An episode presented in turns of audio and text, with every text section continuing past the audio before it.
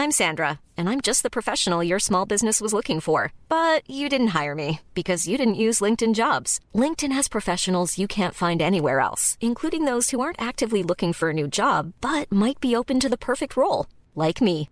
In a given month, over 70% of LinkedIn users don't visit other leading job sites. So if you're not looking on LinkedIn, you'll miss out on great candidates like Sandra. Start hiring professionals like a professional. Post your free job on linkedin.com/spoken today. Heraldo Podcast, un lugar para tus oídos. Noticias del Heraldo de México.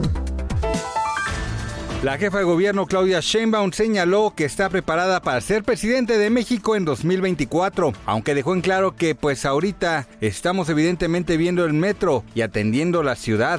En conferencia de prensa, la mandataria capitalina refirió que es tiempo de las mujeres en todos los sentidos. Este lunes, el sistema de aguas de la Ciudad de México informó que la megafuga de agua de esta mañana en calles de la alcaldía de Iztapalapa tardará tres días en ser arreglada y se estima que un 60% de los habitantes de esa demarcación se queden sin el servicio. La alcaldesa de Iztapalapa, Clara Brugada, aseguró para el Heraldo Radio que pese a la gran cantidad de agua, esta no llegó a afectar a las viviendas cercanas.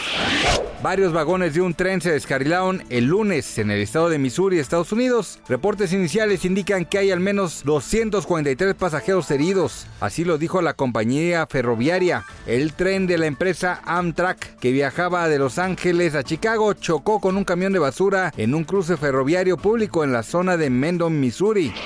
Luego de ser eliminado del elenco de Piratas del Caribe en 2018, parece ser que ahora es Disney quien quiere de regreso a Johnny Depp para encarnar al capitán Jack Sparrow. Pero para conseguir que el actor regrese a la franquicia, fuentes internacionales aseguran que la casa productora podría ofrecerle hasta más de 300 millones de dólares y asegurar su retorno a la cinta. Gracias por escucharnos, les informó José Alberto García. Noticias del Heraldo de México.